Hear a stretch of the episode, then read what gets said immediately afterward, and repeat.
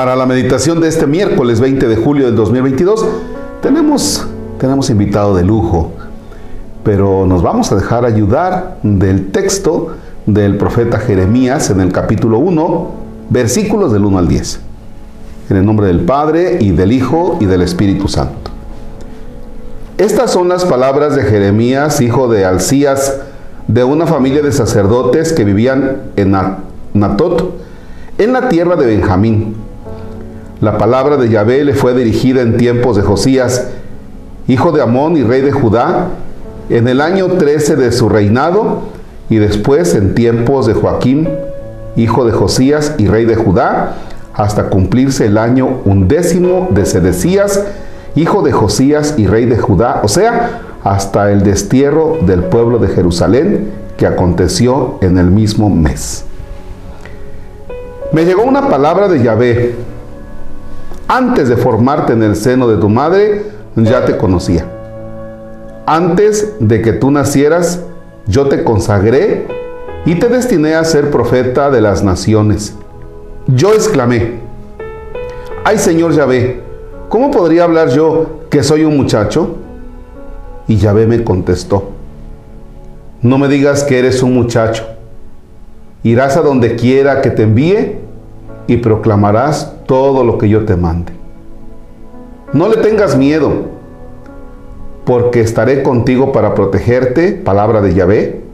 Entonces Yahvé extendió su mano y me tocó la boca diciéndome, en este momento pongo mis palabras en tu boca. En este día te encargo a los pueblos y naciones, arrancarás y derribarás, perderás y destruirás, edificarás y plantarás. Palabra de Dios. Pues fíjense que en lo personal eh, me encanta mucho este texto. Freddy, él es nuestro invitado de, de lujo, Alfredo, seminarista. ¿Pasas a segundo de? Paso a primer año de filosofía. Y o sea, pues venías de prope. Exacto. Yo pensé que ibas a apenas vas a... Apenas voy a ingresar la filosofía, pero pues es un gusto estar de nuevo aquí en este espacio, desde luego compartiendo experiencia y, en lo que pues, se pueda apoyar a la feligresía, a todos sus seguidores, pues es un gusto porque yo igual aprendo de ustedes y pues si pueden aprender de mí, pues también es un placer. No, hombre. Pues, te decía, decía que, que este texto es bellísimo porque le dice Dios a Jeremías, Jeremías está destinado a una misión y Dios le comienza aclarando. Desde antes de formarte en el vientre materno, yo ya te conocía. De ahí partimos, así es que no le saques. ¿Cómo ves? Pues yo creo que vamos a, recalcar algo que siempre nos mencionan en el seminario, ¿no? Acerca del llamado, de nuestra vocación. Pues yo creo que desde el primer momento nosotros pues somos llamados a algo, ¿no? Solamente que es ir descubriendo, ¿no? Y sobre todo ir perdiendo los miedos y desde luego pues no dudar ¿no? de las capacidades que nos dio Dios. Porque pues Dios no nos mandó aquí al mundo a hacer nada, sino realmente a una encomienda y pues realmente es irla descubriendo.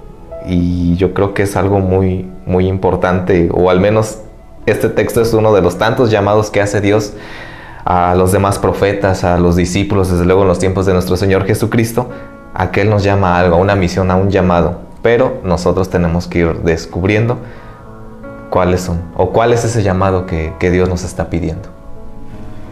Yo, yo quisiera retomar algo. Desde antes de formarte en el vientre materno, yo te conozco. Si tú estás en este momento de tu vida en que caes en la tentación de decir, yo no sirvo para nada, yo no sé para qué estoy aquí, yo no quería nacer, Mm, vaya, Dios te habla hoy a ti y te dice, tranquilo, a ver, te me calmas, pero tú estás aquí para algo. Porque podemos encontrarnos a muchos jóvenes o adultos que están en eso. Ya. Entonces todos, todos tenemos un para qué estamos aquí. ¿Cómo la ves? Sí, de hecho sí, yo creo que son cuestiones que uno nos, nos vamos teniendo Inclusive, una vez entrando al seminario, pues yo me seguí cuestionando, digo, ¿qué hago acá? Digo, habré o habrá sido la decisión correcta. Muchas veces, bueno, hablando de mi persona, yo dije, digo, yo no quiero vivir frustrado, ¿no? Pero después conforme voy a tener una vivencia ya dentro de un seminario, ya me doy cuenta que yo no soy el que está armando este plan o este camino, sino es Dios el que está armando esta parte. Él me está llamando para algo, pero estoy en este descubrimiento. Entonces, esta estancia, en esta formación que yo estoy llevando, yo estoy descubriendo lo que Dios quiere para mí. Son nuevos retos, es algo muy distinto a cuando yo trabajaba, es muy distinto. Ahorita es ya entregarse al pueblo como tal. Antes te puedes entregar a cierto tipo de personas o solamente cumplir por obligación. Pero aquí ya estás en un llamado, ya estás arriesgándote y también conociéndote a ti mismo porque igual te das cuenta de qué potencial puedes tener. Porque igual no, no es cosa fácil estar descubriendo y estarse tropezando, pero pues es un caminar en el cual uno va aprendiendo, va descubriendo y desde luego pues ahí estamos notando la presencia de Dios. Alfredo ya, estudia, ya estudiaba, Alfredo ya trabajaba, eres ingeniero en alimentos. En alimentos. 20, 26 años. cumpliste ayer o cuándo? en enero. no, porque ayer vi un estado que decía 26 años. Ah, Ah, ¿verdad? Ah, este, vaya, eh, ya trabajaba y decide dejar de trabajar y te metes al seminario. O sea, te arriesgaste, ¿no? Es interesante eso que te digo ahora, porque te estoy diciendo te arriesgaste. Pero vamos a ver en un momento cómo Dios se arriesga con nosotros al llamarnos, al decirnos. ¿no? Y entras al seminario, pero es importante eso que acaba de decir Alfredo, cómo darse cuenta que el que está armando su plan, el que está armando esto, es Dios. Y te dice cuenta de que Dios está armando el plan contigo. Esto lo descubriste corriendo, nadando, manejando, comiendo o en la oración. De todas las formas. De todas las formas, él, él está presente, ¿no? Porque muchas veces, y yo creo que algo que tengo muy, muy, muy presente, eh, hay veces que Dios, Dios nos pone en donde muchas veces nosotros no queremos estar o en donde tenemos miedo a estar. Y pues yo me caracterizo por ser una persona muy, muy, muy penosa, muy miedosa de enfrentarme a las realidades. Y yo creo que pues uno de, los retos que estoy teniendo es ahorita estar aquí con ustedes, no compartiendo algo de experiencia, dirigirse con el público. Pero sí, a través de todo lo que usted mencionó, por medio de la oración, que de hecho por la oración, gracias a eso yo me estoy dando cuenta que realmente yo no soy el que está armando este camino, sino Dios. Ya con las demás acciones, con las misiones que vivimos en esta parroquia, con, con la vivencia que, que tengo en mi comunidad en Cuautlapan, pues también yo ahí voy descubriendo, ¿no? Con mis compañeros, con mis amistades, digo, Dios me llama para algo y aquí estoy. Digo, porque él se arriesgó, ¿no? Estando conmigo, teniendo un tipo miedoso que en algún momento no, no sabía ni qué quería de la vida. Y pues aquí estoy, descubriendo. Ay, caray. me llama la atención esto y, y aquí la vamos a dejar. Me llama la atención, o sea, es mediante la oración.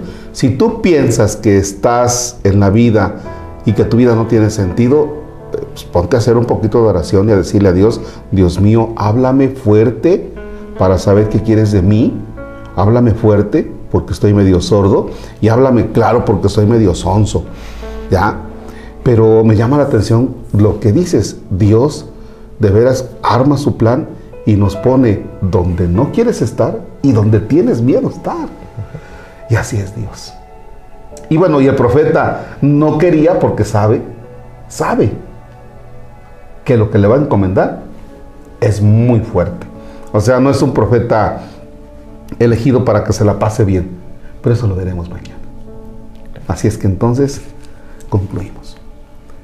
Padre nuestro que estás en el cielo, santificado sea tu nombre, venga a nosotros tu reino, hágase tu voluntad en la tierra como en el cielo.